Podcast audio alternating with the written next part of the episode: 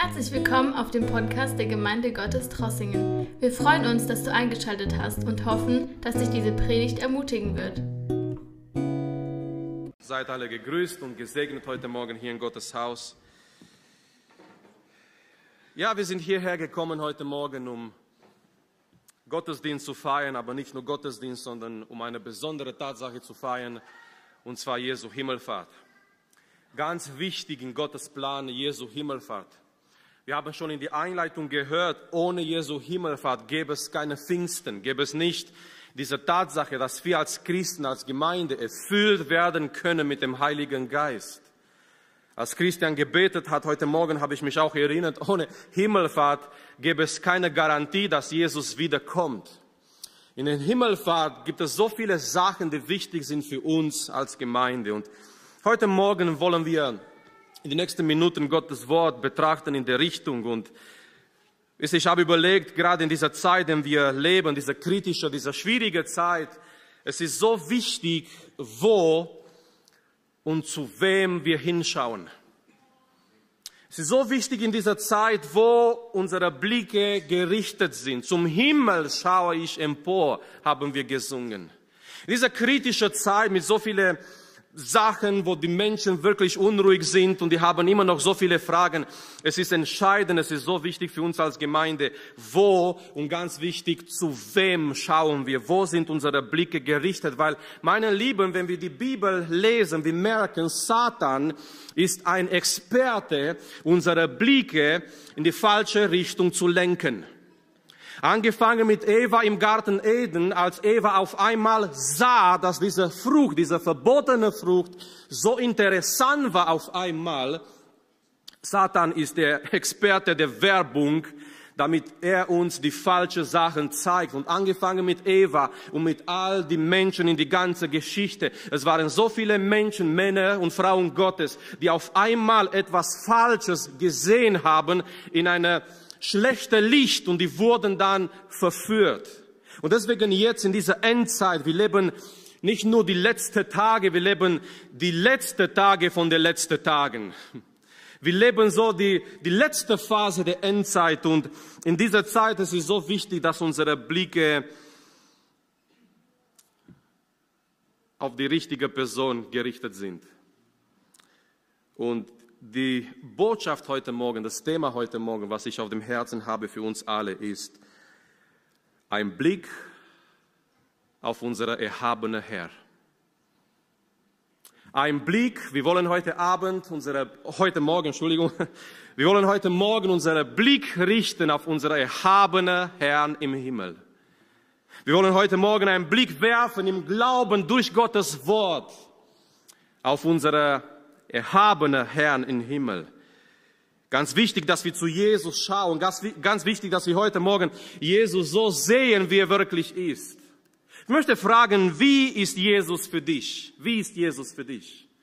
Manchmal wir sind so beeinflusst vielleicht von dieser Kinderbücher und wir stellen uns Jesus immer noch so vor, als ein netter Mensch mit einem Lamm auf seiner Schulter und so harmlos und irgendwie, ich weiß nicht, in der Richtung.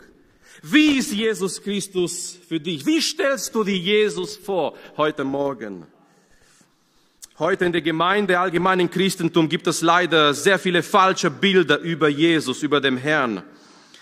Aber heute, als wir in Gottes Wort schauen, möchten wir, möchten wir sehen, wie Jesus wirklich ist nachdem er im Himmel gefahren ist, nachdem er im, Himmel aufgenommen wurde, ist im Himmel angekommen, sagt uns die Bibel in die Evangelien und stellt euch die Szene, die, die, die herrliche Szene vor, als Jesus wieder im Himmel ankommt, als er aufgenommen wird im Himmel. Die Engel sind da, die Engel, die sein Kommen in der Welt angekündigt haben, die Engel, die damals in der Nacht im Bethlehem gesagt haben zu den Hirten, heute ist euch ein Heiland geboren.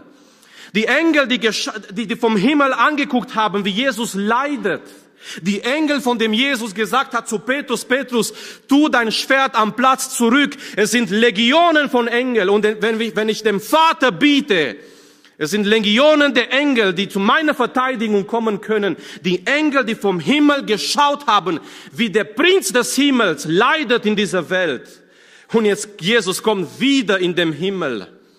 Was für ein herrlicher Moment das war, als der Prinz des Himmels zurückkommt. Und wie ist Jesus jetzt? Wie ist Jesus heute Morgen? Wie stellst du dir Jesus vor? Wie ist Jesus für dich? Wir möchten Gottes Wort anschauen und wir möchten heute Morgen unseren Blick richten auf der erhabene Herr. So wie ein Prediger mal gesagt hat, mit einem Auge müssen wir immer den gekreuzigste, den gekreuzigste Herr anschauen. Paulus sagt, wir predigten Jesus, den Gekreuzigten. Amen, das ist unsere Botschaft. Es gibt kein Heil, es gibt keine Errettung, nur in das Kreuz von Jesus Christus. So mit einem Auge schauen wir den gekreuzigste Herr, aber mit einem anderen Auge müssen wir den erhabene Herr schauen. Er ist nicht mehr der gekreuzigste Herr. Er ist nicht mehr der, der Herr in, in Knechtgestalt. Er ist der erhabene, der herrliche Herr.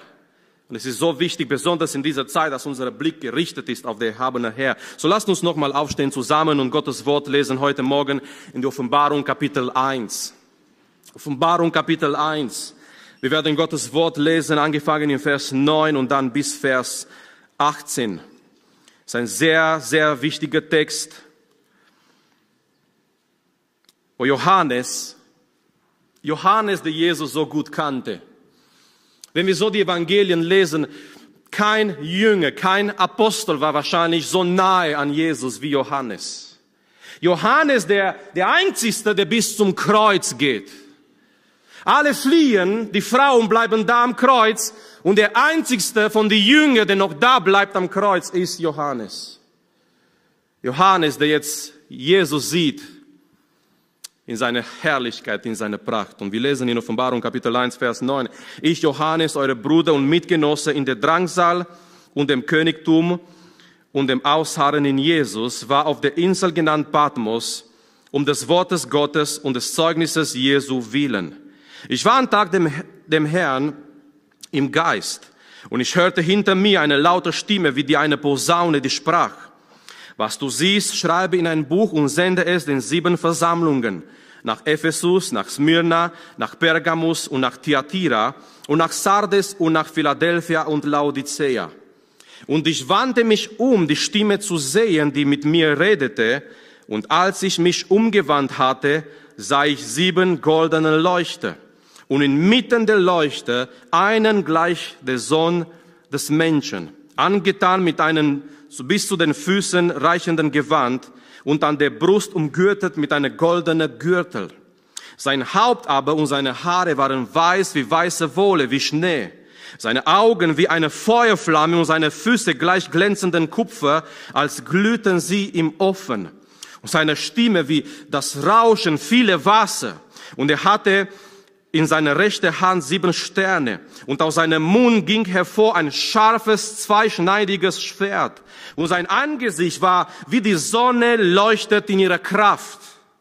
Als ich ihn sah, fiel ich zu seinen Füßen nieder wie tot. Und er legte seine rechte Hand auf mich und sprach, fürchte dich nicht. Ich bin der Erste und der Letzte und der Lebendige. Und ich war tot und siehe, ich bin lebendig von Ewigkeit zu Ewigkeit. Und ich habe die Schlüssel des Todes und des Hades. Amen. Was für eine Begegnung. Ihr dürft wieder Platz nehmen. So, wir lesen hier gleich von Anfang an in Vers 9. Johannes sagt uns, und wir kennen ein bisschen die Geschichte. Er wurde auf die Insel Patmos verbannt, wegen seinem Glauben im Herrn, wegen wegen dem Zeugnis Jesu. Es war eine steinige Insel. Es ist der letzte am Leben von den Aposteln. Die anderen sind schon gestorben, die anderen sind schon für Jesus gestorben. Er ist sehr alt, er ist der letzte geblieben von den Aposteln. Und dort auf dieser steinigen Insel wenn er so aussieht ein bisschen, dass der Kaiser die, der, der letzte Wort hat in sein Leben, Johannes empfängt diese wunderbare, diese tiefe Offenbarung von dem Herrn Jesus Christus. Meine Lieben, manchmal im Leben, wir wissen nicht, warum Gott etwas zulässt in unserem Leben. Aber es ist oft, dass in solchen Momenten Gott uns eine besondere, spezielle Offenbarung geben kann Es war dieser Moment in Johannes Leben, als er auf dieser Insel war, diese steinige Insel, verlassen, alleine. Und doch auf dieser Insel empfängt diese wunderbare Offenbarung von Jesus. Er sagt uns in Vers 9 und Vers 10 am Tag des Herrn, er war im Geiste. Manche Übersetzungen übersetzen das am Sonntag, die gehen davon aus, das, ist, das war der Tag des Herrn. Und übrigens, es ist immer gut, am Tag des Herrn im Geist zu sein. Es ist immer gut, manchmal am Tag des Herrn, wir sind im Fleisch vielleicht, wir kommen schnell in der Gemeinde, wir streiten auf dem Weg, weil die Kinder waren nicht fertig und wir kommen gestresst, dass wir keinen Parkplatz finden. Und manchmal das Tag des Herrn erwischt uns im Fleisch. Und kein Wunder, wir leben nicht viel im Lobpreis, wir leben nicht viel im Gebet, der Gottesdienst ist vorbei und wir haben den Herrn nicht erlebt wichtig am Tag des Herrn, dass wir im Geist sind, dass wir in einer geistlichen Verbindung im Gottesgeist mit dem Herrn sind. Nun, Johannes hört eine Stimme im Vers 10 und Vers 11. Er hört eine Stimme wie eine Posaune, wie eine Trompete. Es war eine starke, laute Stimme und die Bibel sagt uns, Johannes, er ist neugierig zu sehen, zu wem diese Stimme gehört und er sagt im Vers 12, er hat sich umgewandt, er hat sich umgedreht, um die Stimme zu sehen. Und das Erste, was er sieht, ist nicht eine Person. Das Erste, was er sieht, sagt Johannes, sind sieben Leuchte, sieben Lampen. Er dreht sich um, um die Stimme zu sehen. Und das Erste, was er sieht, ist dieser Bild, sieben Leuchte. In dem gleichen Kapitel, es wird uns gesagt in Vers 20, für was diese Leuchter stehen, was diese Leute symbolisieren, was ist das Bild von dieser sieben Leuchter. Vers 20, Jesus spricht und sagt, das Geheimnis der sieben Sterne, die du in meiner rechten Hand gesehen hast, und die sieben goldenen Leuchter. Die sieben Sterne sind Engel der sieben Versammlungen. Und die sieben Leuchter sind sieben Versammlungen. Diese Leuchter waren ein Bild, waren ein Symbol für die Gemeinden. Die waren aus Gold, weil die Gemeinde hat Wert in Jesu Augen. Amen. Es waren sieben Leuchter aus Gold, weil die Gemeinde hat Wert für Jesus. Wir erinnern uns, was Paulus uns sagt in Epheser Kapitel 5. Jesus starb für die Gemeinde. Es gibt keine Institution auf dieser Erde. Es gibt kein, keine Versammlung auf dieser Erde, die so viel Wert in Jesu Augen hat als, als seine eigene Braut, seine eigene Gemeinde. Die waren Lampen. Und das zeigt uns die Mission der Gemeinde. Eine Lampe hat nur eine Mission, Licht zu verbreiten. Wir wissen von früher vielleicht, diejenigen, die, die sich noch erinnern, als kein so Elektrizität da war, oder ich kann mich erinnern, noch damals in der Diktatur, es gab immer am Abend eine bestimmte Uhrzeit, es gab, den Strom wurde weggenommen. Und jeder hat irgendwo eine Lampe vorbereitet gehabt. Jeder hat irgendwo ein Licht gehabt. Und diese Lampe hat eine Rolle gehabt. Sie war nicht da, um zu dekorieren. Diese Lampe war nicht da für andere Zwecke. Diese Lampe war da, weil diese Lampe muss Licht verbreiten. Die Gemeinde hat eine klare Mission, eine Priorität in dieser Welt. Die Gemeinde ist berufen, Licht zu verbreiten. Jesus sagt über sich, ich bin das Licht der Welt. Aber Jesus überträgt diese Aufgabe eines Tages seine eigene Gemeinde und er sagt, ihr seid das Licht der Welt. Wir sind hier in dieser Welt mit einer Mission. So Johannes, er sieht diese sieben Lampen, aber dann sagt er, er schaut und er sieht jemanden. Er sieht jemanden. Und er beschreibt hier im Vers 13, er hat jemanden gesehen, einen gleichen Sohn des Menschen. Ich habe heute Morgen gerade geguckt in Daniel Kapitel 7, weil in Daniel Kapitel 7 Daniel sieht auch jemanden und er sagt die gleiche Beschreibung. Daniel Kapitel 7, Vers 13. Weil Daniel sieht die gleiche Person und zwar unseren Herrn Jesus Christus. Wir erinnern uns, einer der, der, der Titel, der Namen, es war eigentlich fast einer, ich könnte sagen, vielleicht seine Lieblingsnamen, was Jesus immer für sich genommen hat es war der Menschensohn. Wenn wir die Evangelien lesen, wenn Jesus über ihn spricht, am meisten er gebraucht dieser Titel, der Menschensohn. Der Menschensohn ist gekommen, um zu suchen, um zu erlösen, was verloren war. Der Menschensohn wird nach, Jerusalem gehen. Der Menschensohn und er spricht über sich immer und er nimmt diese Titel und die Juden wussten ganz genau, dass es um jemanden Besonderes geht, weil in Daniel Kapitel 7 in Vers 13 lesen wir Folgendes. Daniel sagt Folgendes. Ich schaute im Gesichten der Nacht und siehe, mit den Wolken des Himmels kam einer wie eines Menschensohn. Und er kam zu dem Alten an Tagen. Dem Alten an Tagen ist ein Begriff für die Ewigkeit Gottes. Der ewige Gott, der ist alt am Tagen. Nicht, dass er alt ist, sondern er ist ewig. Man kann seine Tage nicht zählen, weil er hat keine Tage, er ist der ewige Gott. So er kam zu dem Alten an Tagen und wurde vor ihm gebracht. Und ihm wurde Herrschaft und Herrlichkeit und Königtum gegeben. Und alle Völker, Völkerschaften und Sprachen dienten ihm. Seine Herrschaft ist eine ewige Herrschaft, die nicht vergehen wird. Und sein Königtum ein solches, die nie zerstört werden wird. Und Tausende Jahre später, Johannes sagt, er hat geschaut in diese Vision und hat jemand gesehen, wie der gleicht einem Menschensohn. Und dieser Person, der Johannes sieht, ist Jesus Christus. So, ich möchte in die nächsten Minuten, dass wir in dieser Text anschauen und dass wir einen Blick werfen auf, der, auf dem erhabenen Herrn, dass wir einiges lernen heute Morgen. Und das erste, was wir merken heute Morgen ist, der erhabene Herr ist gegenwärtig. Der erhabene Herr ist gegenwärtig. Im Vers 13, Johannes sieht dieses Bild von den Gemeinden und schau mal, wo Jesus ist. Schau mal, wo Johannes Jesus sieht. Vers 13. Und inmitten der Leuchte. Halleluja. Er sieht diese, diese sieben Lampen, die sind ein Bild für die Gemeinde. Ist ein Bild für die Gemeinden von alle, von alle Generationen in alle Zeit. Und Johannes sagt, inmitten der Leuchte, mitten in dieser Leuchte, mitten, wenn ihr wollt, in seine Gemeinden, Johannes sieht Jesus. Wir feiern den Himmelfahrt und vielleicht jemand fragt, ja, wo ist Jesus jetzt? Vor 2000 Jahren, er ist in den Himmel gefahren. Wo ist Jesus jetzt? Ist die Gemeinde alleine auf dieser Erde? Man hat vielleicht den Eindruck, Jesus ist in den Himmel gefahren, die Gemeinde ist alleine geblieben auf dieser Erde und die Gemeinde muss irgendwie zurechtkommen. Aber nein, meine Lieben, die Gemeinde ist nicht alleine. Jesus ist gegenwärtig inmitten seiner Gemeinde. Halleluja. Weil er zum Himmel gefahren ist, er hat sein Heiliger Geist gesandt. Und so wie Oti gesagt hat, wäre Jesus geblieben auf dieser Erde, wäre seine Gegenwart begrenzt gewesen.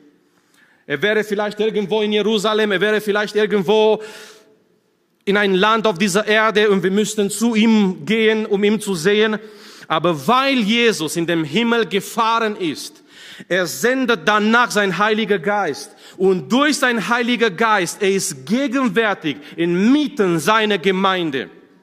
Heute Morgen, überall auf die Erde, egal in welchem Land, egal in welchem Kontinent, egal wo Gläubige sich befinden, egal wo Gläubige zusammenkommen, der Herr Jesus Christus, der erhabene Herr, ist gegenwärtig in seiner Gemeinde.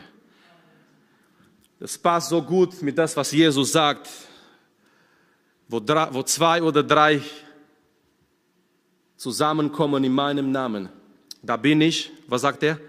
Da bin ich mitten, da bin ich mitten bei ihnen, in ihrer Mitte. Und Johannes sieht hier Jesus inmitten der Leuchte. Jesus ist nicht irgendwo am Rande. Wenn Jesus in der Gemeinde ist, Jesus muss in der Mitte sein. Sei du der Mittelpunkt in meinem Leben, singen wir. Wenn Jesus in der Gemeinde ist, wenn seine Gegenwart da ist in der Gemeinde, das muss zentral sein. Alles muss sich auf ihm richten, alles muss sich auf ihm fokussieren. Unsere Gebete, unsere Anbetung, unsere Lobpreis. Und kein Wunder, weil später in Kapitel 5 in Johannes schaut im Himmel. Im Himmel, Jesus ist immer noch in der Mitte. Und wenn im Himmel Jesus in der Mitte ist, das soll nicht anders sein in der Gemeinde. Amen.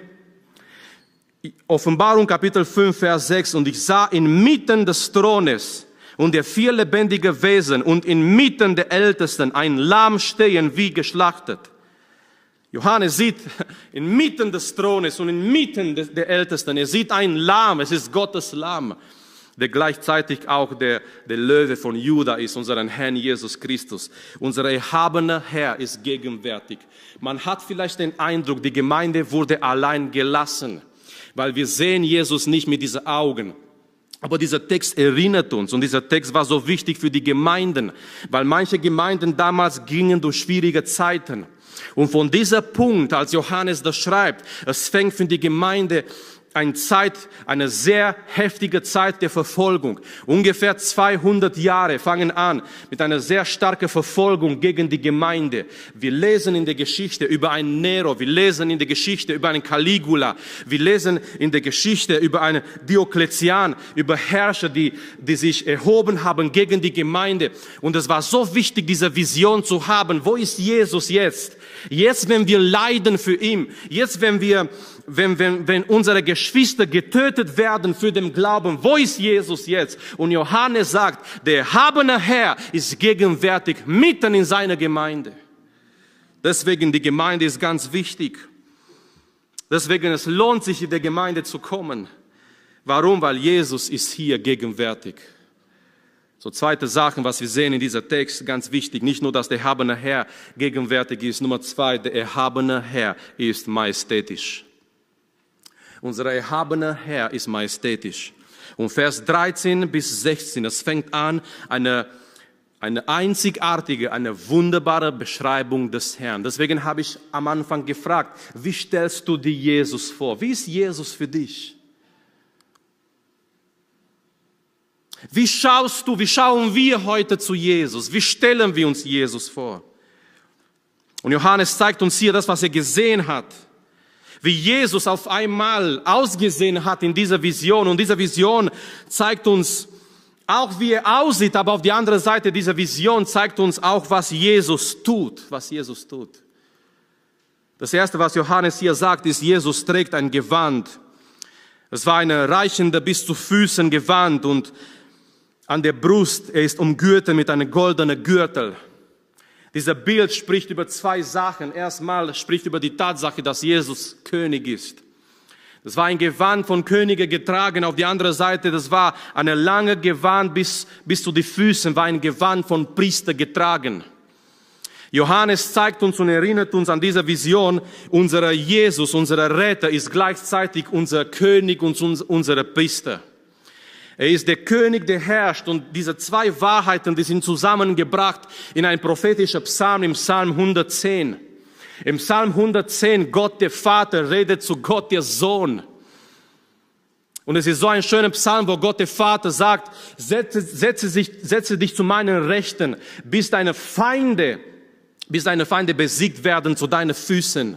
Und der Vater spricht zu der Sohn und sagt so schön, äh, äh, regieren mitten deiner Feinde. Und von, von dieser Bild, der König, das Bild bewegt sich zu Jesu als Priester, wo der Vater zum Sohn spricht und sagt, du wirst ewig Priester sein, nach dem Art Melchisedeks. Ein, ein Priester für, für Ewigkeit. Unseren Herrn Jesus Christus ist unser König, umgürtet mit dieser Gewand und mit dieser Brust aus Gold. Er ist unser König im Himmel, der regiert und er ist auch gleichzeitig unser hohe Priester bei dem Vater. Johannes sagt hier weiter, sein Haupt und seine Haare, die waren weiß wie Wolle, wie Schnee. So kein Problem, wenn die Haare weiß sind. Jesus hat weiße Haare. Du kommst ziemlich nahe an Jesus, wenn du noch weiße Haare hast. Johannes sagt hier, er hat angeschaut und nicht nur, dass Jesus dieser Gewand hat, aber seine, seine Haupt und seine Haare waren weiß wie Schnee, wie Wolle. Das redet über seine Heiligkeit, über seine Reinheit. Weil das gleiche Bild finden wir zum Beispiel in Jesaja Kapitel 1, wo Gott zu seinem Volk spricht und die gleichen Symbole werden verwendet, wenn ihr wollt. Das gleiche Bild wird hier gebraucht in Jesaja Kapitel 1 im Vers 18, wo Gott sagt, kommt denn und lasst uns miteinander rechten, spricht der Herr. Wenn eure Sünden wie Scharlach sind, wie Schnee, sollen sie weiß werden. Das gleiche Bild. Eure Sünden, die sollen wie, weiß wie Schnee werden. Wenn sie rot sind wie Karmesin, wie Wolle sollen sie werden. Gleiche zwei Bilder von Schnee und Wolle, wo Gott spricht über Heiligkeit, über, über Reinheit, die werden gebraucht in dieser Vision bei Jesus. Sein Haupt und seine Haare sind weiß wie Schnee, wie weiße Wolle. Und das zeigt uns, unseren Herrn ist heilig. In ihm gibt es keine Sünde. Meine Lieben, in ihm gibt es keine Lüge. Das, was er gesagt hat, wird es in Erfüllung bringen. Er kann uns nicht enttäuschen. Manchmal sprechen wir darum und sagen wir, ja, falls Gott dich enttäuscht hat, aber vielleicht das ist nur unsere menschliche Perspektive. Gott kann nicht enttäuschen. Warum? Er ist absolut vollkommen. Er ist heilig. In ihm gibt es kein Schatten. Er hat, er kann nicht lügen, sagt uns die Bibel. Das, was er gesagt hat, das wird er auch tun, weil das ist sein vollkommener Charakter. Jesus Christus, unser erhabener Herr, ist heilig und rein. Johannes sieht nachher seine Augen. Oh, seine Augen mit dem er auf dieser Erde die Menschen angeschaut hat, mit so viel Liebe. Er hat diese, diese Samariterin angeschaut, mit so viel Liebe an dem Tag, an Jakobs Brunnen. Die Menschen haben diese Frau angeschaut, mit so viel Kritik und Bosheit, aber Jesus schaut diese Frau an und sieht Wert in ihrem Leben und er verändert und er rettet diese Frau. Er schaut diese Verbrecher am Kreuz als er sagt, Herr, wenn du kommst in, dein, in deine Herrlichkeit, in dein Reich, erinnere dich an mich. Und Jesus schaut ihm an mit diesen Augen, mit seinen Augen voller Liebe. Aber Johannes, er sieht hier seine Augen und die sind anders. Johannes sagt, seine Augen waren wie eine Feuerflamme. Es war Feuer in seinen Augen. Das spricht über seine Allwissenheit. Wenn Jesus uns anschaut, er sieht nicht nur die Fassade. Wenn Jesus uns anschaut, er sieht nicht nur das Äußerliche. Seine Augen sind wie Röntgen. Er sieht, er sieht unsere Gedanken, er sieht unsere Motivationen, er sieht unser Leben genauso wie wir sind. Die Bibel sagt uns, nichts ist versteckt vor seinen Augen, alles ist offen vor seinen Augen. Wenn er uns anschaut mit dieser Augen wie eine Flamme, er sieht alles in unserem Leben und wenn wir später lesen, Offenbarung 2, Offenbarung 3, er schaut jede Gemeinde einzeln. Er schaut zum Beispiel, er fängt an mit der Gemeinde in Ephesus. Und diese Gemeinde war wirklich, ich meine, wenn du irgendwo hingehst in einer Stadt und du musst eine neue Gemeinde suchen, das war die ideale Gemeinde. Gesunde Lehre, gesunde Lehre. Die haben, die haben wirklich für den Herrn gearbeitet. Die haben ähm, nach außen, die Menschen ähm, haben gewusst, das ist eine gute Gemeinde. Aber Jesus schaut diese Gemeinde mit seinen Augen wie Feuerflamme. Und Jesus sieht, dass etwas fehlt. Und Jesus sagt, neue Genfer Übersetzung, du liebst mich nicht mehr wie am Anfang. Du hast deine erste Liebe verlassen. Ja, du, du hast eine gesunde Lehre, du hast die falschen Aposteln geprüft. Du hast für mich gewirkt. Und das Wort in Griechisch dort ist zu arbeiten, bis, es, bis du nicht mehr kannst. Eine fleißige Gemeinde. Aber Jesus macht ein Röntgen an dieser Gemeinde und Jesus sagt, du liebst mich nicht mehr so wie früher. Das, was du tust, du tust aus Routine. Das, was du tust, das ist eine Gewohnheit. Das, was du tust, ist zu einer Religion geworden. Ich möchte, dass du, das, was du tust, dass du aus Liebe tust. Er schaut jeder Gemeinde mit diesen Augen wie Feuerflamme und er sieht mehr, als die Menschen sehen. So die Gemeinde in Sardes, die einen guten Ruf gehabt hat. Er sagt, du bist tot. Die Menschen sprechen gut über dich. Du bist eine Gemeinde mit einem guten Ruf. Aber er schaut die Gemeinde. Jesus Christus schaut die Gemeinde. Er sieht uns genauso, wie wir sind. Um das ein bisschen aktueller zu machen, weil wir tragen jetzt Masken. Er sieht hinter die Maske. Jesus sieht hinter unserer Maske. Und ich spreche nicht über diese Maske. Wenn jemand eine Maske hat, wenn wir vielleicht vor ihm kommen möchten mit irgendwelcher Maske, das sollen wir nicht tun, weil er sieht hinter die Maske. Johannes sieht danach seine Füße. Seine Füße waren wie Kupfer im Ofen geglüht. Das spricht über, über sein Gericht, über Gottes Gericht. Er kommt und wenn er kommt, seine Füße ist Gottes Gericht, seine Stimme. Johannes, er hört seine Stimme.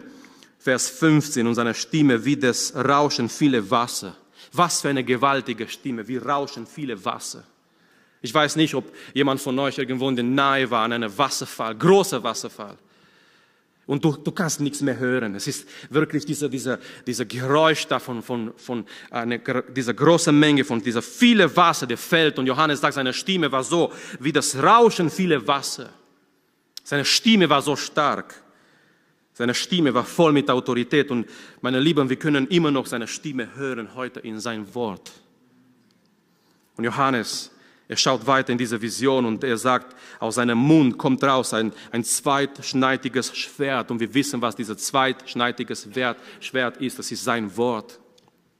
Sein Wort von einer Seite ist ein Segen, von der anderen Seite sein Wort kommt auch als Gericht. Sein Wort, dem wir, und, und, und dieses Wort, und übrigens diese Vision war in die erster Linie nicht für die Welt, diese Vision war für die Gemeinde. Sein Wort, die zu uns redet, jeden Mittwoch, jeden Sonntag, jeder Samstag, wenn wir noch in der Jugend kommen, sein Wort, der zu uns redet, kann ein Segen kommen, wenn wir uns öffnen für dieses Wort, wenn dieses Wort etwas in uns bewirkt. Aber Geschwister, wenn wir nicht aufpassen, das gleiche Wort kann auch ein, ein Gericht werden, ein Gericht sein. So Jesus kommt und aus seinem Mund kommt dieser scharfes, zweischneidiges Schwert, das ist sein Wort. Von einer Seite ein Segen, aber das gleiche Wort wird Menschen richten. Jesus sagt selber zu den Juden in seiner Zeit, nicht ich, sondern mein Wort wird euch richten. Er sagt zu den Juden, die sein Wort ablehnen, die sein Wort nicht empfangen wollen und die glauben nicht, dass er der Messias ist. Und Jesus sagt ganz klar, mein Wort wird euch eines Tages richten. Möge heute für jede einzelne von uns Gottes Wort ein Segen sein. So aus seinem Mund kommt dieses zweischneidige Schwert und zum Schluss, Johannes sagt hier, sein Angesicht, sein Angesicht sagt die Herrlichkeit. Sein Angesicht war, wie die Sonne leuchtet in ihrer Kraft.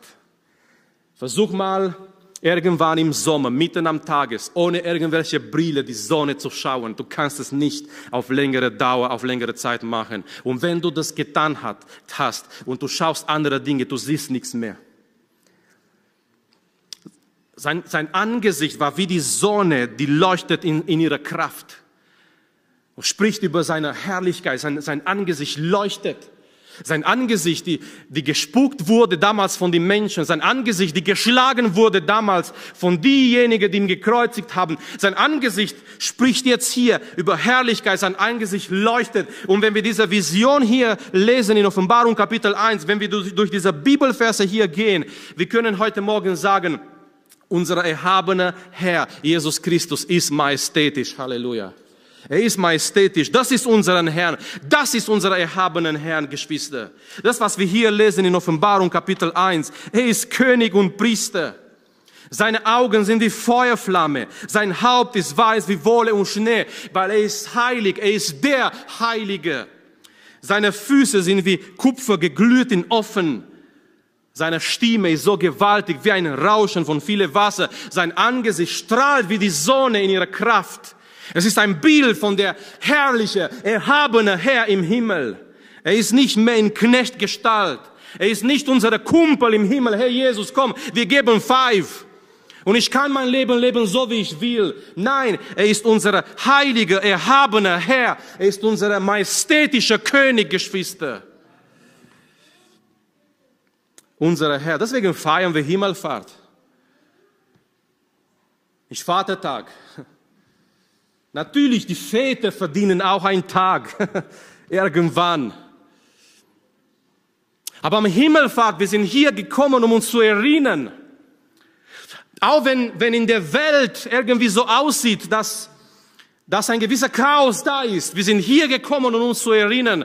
Unser erhabener Herr ist majestätisch und herrlich. Er ist unser König Jesus Christus. Gekleidet in, in Pracht. Ihm gehört Weisheit und Anbetung und Kraft und Majestät. Ihm allein. Er ist unser Priester, die Fürbitte bringt vor dem Vater. Wir haben einen hohen Priester im Himmel. Und das ist unseren Herrn. Und deswegen in diesen Zeiten so wichtig, dass wir zu Jesus schauen zu Jesus schauen, der Erhaben, unser erhabener Herr. Nummer drei, lasst uns weitergehen in dieser, dieser Text. Und, und das ist so wichtig, weil das wird ganz praktisch für uns. Unser erhabener Herrn gehört unsere Anbetung. Amen. Unser erhabenen Herrn gehört unsere Anbetung. Schau mal, was hier geschieht in unserem Text, nachdem Johannes diese Vision hier sieht, Vers 17. Und nochmal, Johannes, Johannes kannte Jesus von früher. Johannes kannte, er wusste, wie oder wie Jesus war. Es sind jetzt ungefähr 60 Jahre vorbeigegangen. Johannes hat nicht mehr mit diesen Augen Jesus gesehen. Oh, er hat ihn gesehen, als er auf dieser Erde war. Er hat ihn gesehen, als er gelitten hat. Er hat ihn gesehen, als er, als er am Kreuz war. Ich habe erwähnt, der einzigste Jünger, der da bleibt am Kreuz, Johannes, weil er hört die Worte Jesus, wenn Jesus zu ihm sagt, Sohn, das ist deine Mutter, pass auf sie, auf Maria auf. Und Johannes sieht Jesus, wie er leidet, wie er stirbt. Er sieht Jesus danach, nach der Auferstehung, wenn Jesus kommt und sagt, hier, ich, ich bin es, schau meine Wunden. Johannes sieht Jesus, als Jesus zum Himmel fährt an dem Tag, wo die Jünger, äh, die, die bleiben einfach da und die schauen zum Himmel, bis zwei Engel kommen. Apostelgeschichte Kapitel 1. Und die Engel sagen, ihr Männer auf Galiläa, warum schaut ihr so zum Himmel? Dieser Jesus wird genauso zurückkommen, wie ihr gesehen habt, dass er zum Himmel gefahren ist. Das heißt, bis Jesus kommt, die Gemeinde schaut nicht zum Himmel ununterbrochen. Die Gemeinde hat Arbeit zu tun. Und die sind hingegangen und ich habe angefangen zu, zu, nachdem der Heilige Geist gekommen ist, die haben angefangen überall zu verkündigen, zu predigen. Weil wenn wir glauben, dass Jesus kommt, wir leben nicht ein passives Leben. Auf, auf dem Herrn zu warten bedeutet nicht, ich lasse alles liegen und ich schaue zum Himmel und ich warte, bis der Herr kommt und es ist mir alles egal, was rund um mich passiert, ich warte auf den Herrn. Nein, wenn ich glaube, dass der Herr kommt, ich bin aktiv für den Herrn Jesus Christus. Johannes hat Jesus gesehen. Aber jetzt nach ungefähr 60 Jahren, er hat eine, eine Vision von Jesus. Und schau mal mit mir hier seine Reaktion, Verse 17. Und als ich ihn sah, fiel ich zu seinen Füßen, nieder wie tot. Er ist nicht gestorben, aber als er Jesus sah in dieser Herrlichkeit, in dieser, in dieser Pracht, in dieser Majestät, Johannes, er, er fällt zu Jesu Füßen nieder wie tot. Auf einmal, er hat keine Kraft mehr in sein Leib. Er ist so überwältigt von dieser Vision. Er ist so überwältigt von Jesus Christus. Er fällt zu seinen Füßen. Spurgeon hat gesagt, Liebe an Jesu Füßen fast wie tot, als lebendig irgendwo anders auf der Welt. Er fällt nieder wie tot. Er war noch nicht, er war nicht tot, aber er ist so überwältigt von dieser Vision. Und was ich sagen möchte heute Morgen ist, die Vision führt zur Anbetung. Wenn ein guter Platz für die Gemeinde ist, Geschwister, auf dieser Welt, dieser Platz ist an die Füße von Jesu Christus. Dort in Anbetung, dort in Vertrauen, dort in Gehorsam an seine Füßen zu sein. Aber wir werden nicht dort sein, es sei denn, wir haben diese Vision, wir haben eine Vision von wie unseren Herr, unser erhabener Herr wirklich ist. Johannes sieht Jesus, wie er wirklich ist, in dieser Pracht, in dieser Majestät. Und Johannes, er fällt zu seinen Füßen. Was für ein schönes Bild für Anbetung. Da zu sein an Jesu Füßen. Und ich glaube heute Morgen, die moderne Gemeinde heute braucht diese Vision von dem Herrn, weil das führt zu einer Anbetung mit Respekt, mit Ehrfurcht. Geschwister, wenn heute etwas fehlt in der modernen Anbetung, es fehlt, es fehlt diese Furcht Gottes. Wir haben angefangen und viele Gemeinden haben, haben versucht, die Gottesdienste so zu machen, dass das Ungläubige, dass Menschen von draußen sich wohlfühlen. Aber seit wann muss ein Gottesdienst so, so sein, dass Menschen, die Gott nicht kennen, sich wohlfühlen? Wenn wir die Bibel lesen, einer muss sich wohlfühlen in unserer Mitte und das ist unseren Herrn. In viele Gottesdienste, in viele Anbetungs-Lobpreiszeiten, es fehlt diese Furcht Gottes. Es wurde ersetzt mit so vielen anderen Sachen, einfach unter diesem Motto, damit wir relevant sind, damit Menschen kommen, damit Menschen sich wohlfühlen. Und wir müssen zurückkommen zu dieser Vision von unserem erhabenen Herrn, der heilig ist, der herrlich ist, der majestätisch ist. Und das wird führen zu einer Anbetung in Gottes Furcht. Johannes, er hat keinen Spaß da in, in Jesu Gegenwart. Johannes, er, er fällt zu Jesu Füßen. Er ist überwältigt. Er fällt da wie tot. Und diese Vision braucht heute die moderne Gemeinde, dass wir uns wieder erinnern, dass wir uns wieder schauen, wer Jesus ist. Und wenn wir erneut diese Vision, diese biblische, echte Vision haben, das wird führen zu einer echten Anbetung. Nicht eine Anbetung, die eine Routine ist. Nicht eine Anbetung, die ein, ein Show ist. Nicht eine Anbetung, die da ist, um nur die Gefühle zu, zu irgendwie anzusprechen. Nein, eine Anbetung, die gerichtet ist nur für und zu dem Herrn. Eine Anbetung, was unsere Antwort ist an diese Vision von unserer erhabenen Herr. Meine Lieben, wenn wir erkennen, wer Jesus ist, wir können nicht gleichgültig bleiben in der Gemeinde wenn wir wirklich erkennen, wie und wer Jesus ist, wir sollten hier kommen mit offener Herzen, mit einem Wunsch, ihm anzubeten, ihm zu loben und zu preisen. Und das Gleiche lesen wir in Philippe Kapitel 2. Es ist so schön, wie, wie Paulus hier diese Momente festhält in Jesu Dienst. Philippe Kapitel, Kapitel 2, diese bekannte Stelle. Eigentlich Paulus durch Gottes Geist, er zeigt uns hier, er zeigt uns hier Bethlehem, er zeigt uns hier Golgotha, er zeigt uns hier Himmelfahrt, er zeigt uns hier Jesu aktuelle Herrlichkeit im Himmel. Er sagt uns hier in Vers 7, sondern sich selbst zu nichts machte. Das ist Bethlehem. Jesus machte sich zu nichts und Knechtgestalt annahm. Der Prinz des Himmels kam in dieser Welt als ein kleines Baby, Knechtgestalt annahm, indem er in Gleichheit der Menschen geworden ist und in seiner Gestalt wie ein Mensch erfunden, sich selbst erniedigte, indem er gehorsam wurde bis zum Tod, ja zum Tod am Kreuz. So von Bethlehem, Paulus geht zum Kreuz. Jesus wurde gehorsam bis zum Tod, zum Tod am Kreuz. Aber was geschieht jetzt? Was passiert jetzt im Gottes Plan? Vers 9. Darum hat Gott ihm auch hoch erhoben und ihm den Namen gegeben, der über jeden Namen ist. Halleluja. Gott hat ihm einen Namen gegeben, einen Namen geschenkt der hoch ist über allem Namen. Es gibt keinen Namen in dieser Welt, der so viel Autorität hat wie der Name Jesus. In den Namen Jesus versammeln wir uns in Gemeinde. In den Namen Jesus kommen wir vor Gott in seine Gegenwart. In den Namen Jesus allein gibt es Errettung. So hat ihm mein Name gegeben, der hoch ist über allem Namen, damit in dem Namen Jesu jeder Knie sich beuge, der himmlischen und irdischen und unterirdischen und jede Zunge bekennen, dass Jesus Christus Herr ist zur Verherrlichung Gottes des Vaters. Hier fängt Anbetung an, wenn wir erkennen, wer Jesus ist wenn wir uns vor ihm beugen, wenn wir unsere Knien, unsere Herzen, alles, was wir sind, vor ihm beugen und erkennen, wer Jesus ist und proklamieren, wer Jesus ist, für die Ehre Gottes des Vaters.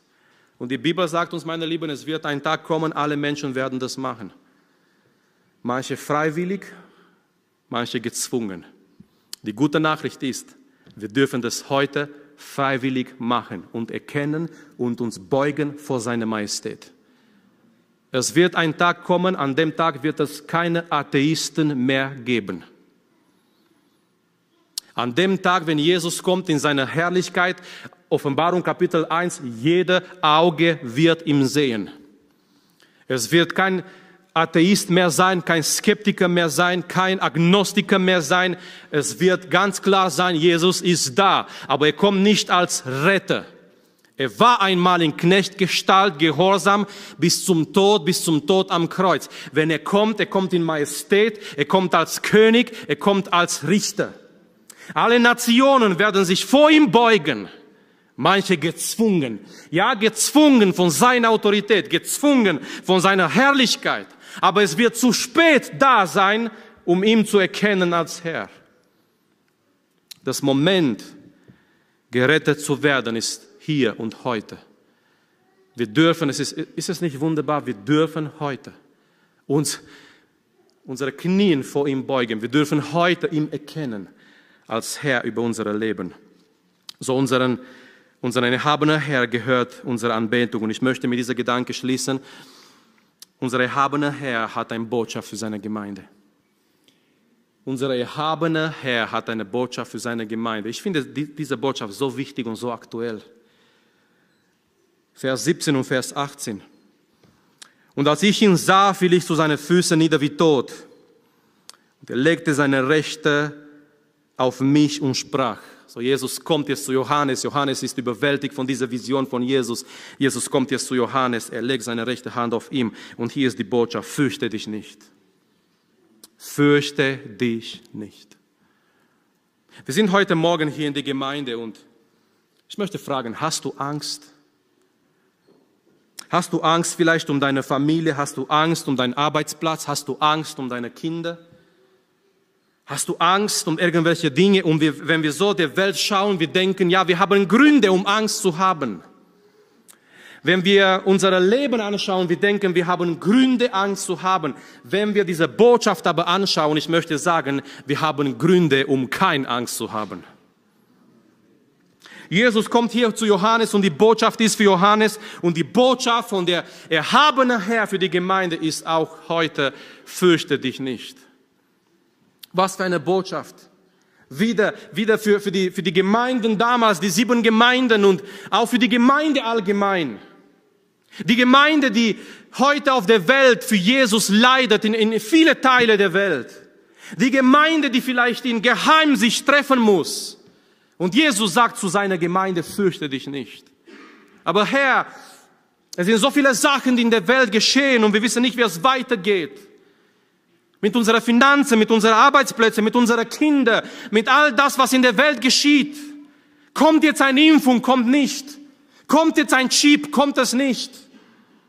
Was macht Bill Gates und was machen die anderen und und, und Jesus möchte uns die, das, unsere Blick richten und zeigen, nicht ein Bill Gates und nicht irgendjemand hat die Kontrolle. Nicht irgendjemand auf dieser Welt muss uns erschrecken, Geschwister.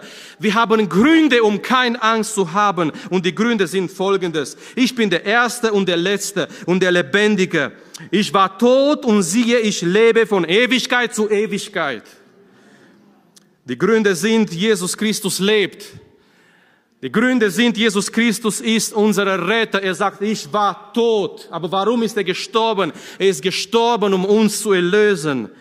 Die Gründe, um uns nicht zu fürchten, sind, Jesus Christus hat die Kontrolle. Er lebt von Ewigkeit zu Ewigkeit. Und weiter sagt er, und ich habe die Schlüssel des Todes und des Hades.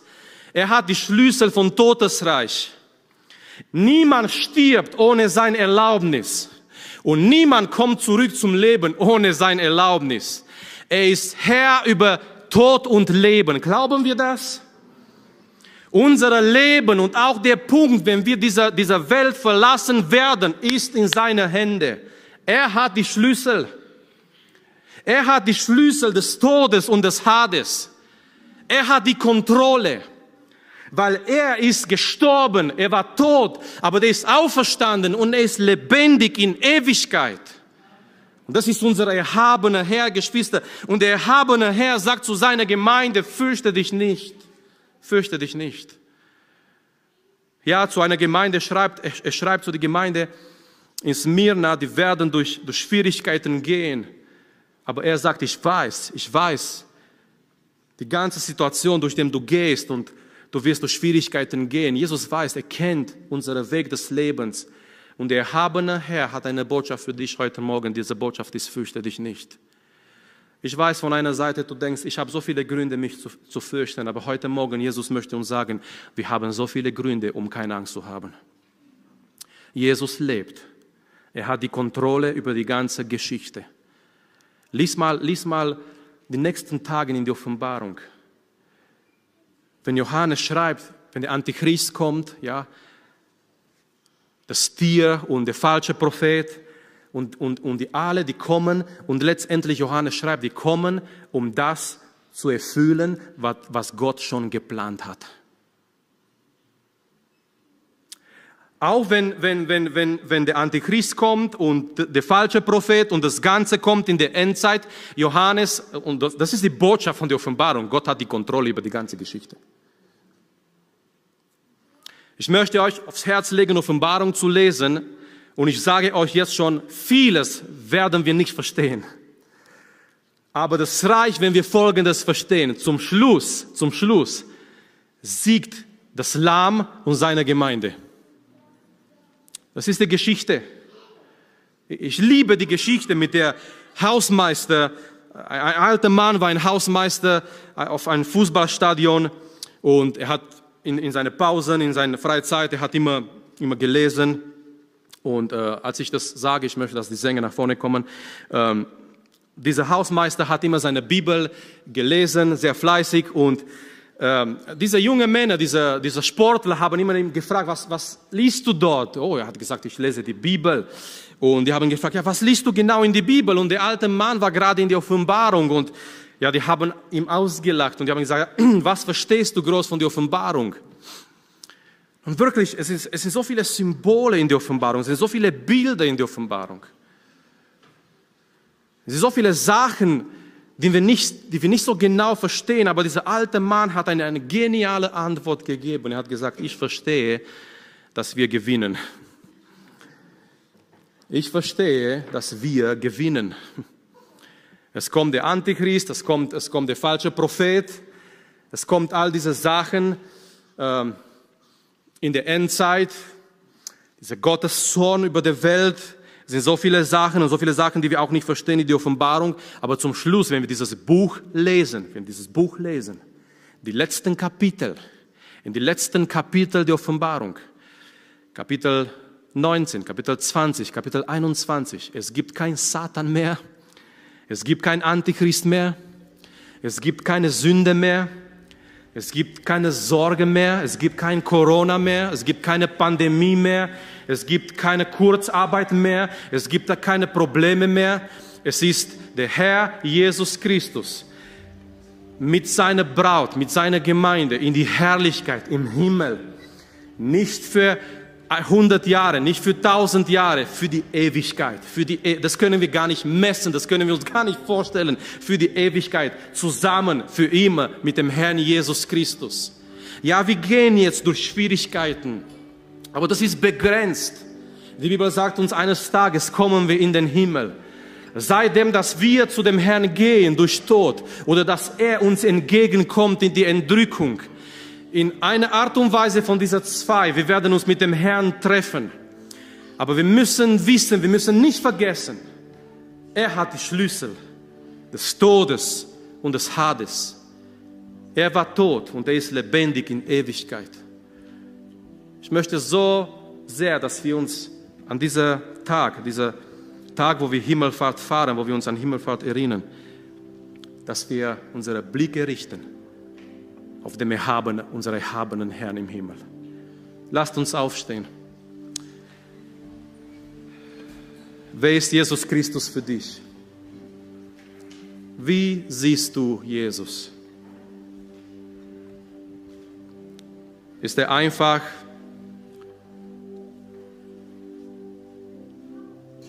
Ist er einfach derjenige, zu dem du nur gehst, wenn du irgendwelche Probleme hast? Ist er derjenige, der einfach nur zu dir lächelt und alles ist in Ordnung, so wie du machst und so wie du tust. Es ist so wichtig, dass wir unser echtes Bild über Jesus haben aus Gottes Wort. Und dass wir an diesem Tag, nicht nur an diesem Tag, auch in die nächsten Tage, egal was kommen mag, dass wir unsere Blicke richten auf unsere erhabene Herr. Oh, Johannes hat ihn gesehen, Johannes hat gewusst, der Kaiser kann seine Herrlichkeit vergessen im Vergleich mit Jesus.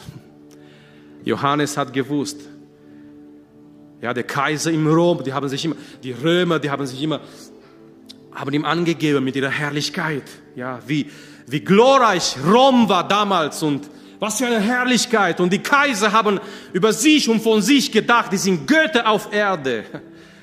Und Johannes sieht der erhabene Herr im Himmel. Nichts steht. Er hat keine Konkurrenz. Nichts kann neben ihm stehen, neben dieser Herrlichkeit. Diese Augen wie Feuerflammen, diese gewaltige Stimme.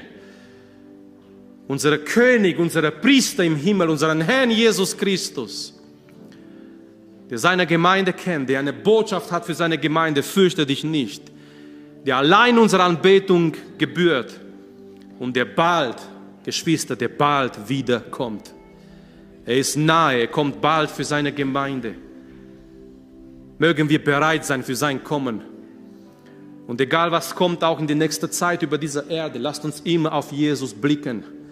Satan wird immer versuchen, schaut hier und schaut drüber und schaut diese Nachricht und schaut diese Fake News und schaut das, was die machen in den USA und schaut das, was die machen drüben und schaut diese andere Sachen. Und ich sage euch eins, wenn wir das alles schauen, werden wir durcheinander gebracht. Du weißt nicht mehr, wer Recht hat, du weißt nicht mehr, wer in Ordnung ist oder nicht, du weißt nicht mehr, was in der Welt geschieht. Aber Jesus sagt selber, wenn all diese Sachen geschehen werden, wir sollen zum Himmel schauen, weil von dort kommt unsere Errettung. Schauen wir zu unserem erhabenen Herr. Schauen wir zu unserem Herrn Jesus Christus. Lasst uns jetzt vor ihm im Gebet kommen. Lasst uns ihm die Ehre geben. Lasst uns ihm loben und preisen. Er ist Herr. Er ist herrlich. Er ist majestätisch. Er ist unser König. Er ist dein König und empfange diese Botschaft heute von ihm persönlich. Fürchte dich nicht. Wenn du Angst hast von irgendwas in dein Leben, bringe alles vor seine Füße. Bringe alles und leg es in seine Hand, weil er hat die Kontrolle über dein und über mein Leben. Herr Jesus, wir loben dich und wir preisen dich, Herr. Herr Jesus, wir sind gekommen heute Morgen hier vor dir, hier in deiner Gegenwart. Und wir wollen dich anbeten, Herr, und wir wollen dich erheben, Herr von unserem ganzen Herzen, Vater, mit alles, was wir haben und mit alles, was wir sind, Herr. Wir wollen dir die Ehre geben, Herr. Wir wollen dich anbeten heute Morgen, Herr. Herr, wir wollen dir danken, Herr. Und Herr, hilft uns in dieser Zeit, dass wir unsere Blicke auf dich richten, Herr. Dass wir zu dir schauen, Herr nicht zu den Menschen, nicht zu das, was in der Welt geschieht, dass wir zu dir schauen, Herr, dass unsere Blicke wirklich auf dich gerichtet sind, Vater, dass wir deine Herrlichkeit sehen, dass wir das sehen, Herr, wer und wie du bist, Herr, und was du für uns hast, Jesus. Er hilft uns, Vater, dass, dass wir wirklich, Herr, eine klare Vision haben über dich, Herr, dass wir wissen in dieser Zeit, wer und wie du bist, Herr. Halleluja, Vater, dass unsere Herzen erfüllt sind, Herr, mit Glauben, mit Zuversicht, mit Mut in dieser Zeit, Vater Herr. Segne deine Gemeinde, Herr. Gib uns erneut diese Botschaft, Herr, dass wir uns nicht fürchten müssen, Herr. Dass wir keine Angst haben müssen, Herr, weil wir wissen, Herr, du bist lebendig, du hast die Kontrolle, Herr. Du bist mit deiner Gemeinde, du bist der Haupt des Leibes von deiner Gemeinde, Herr.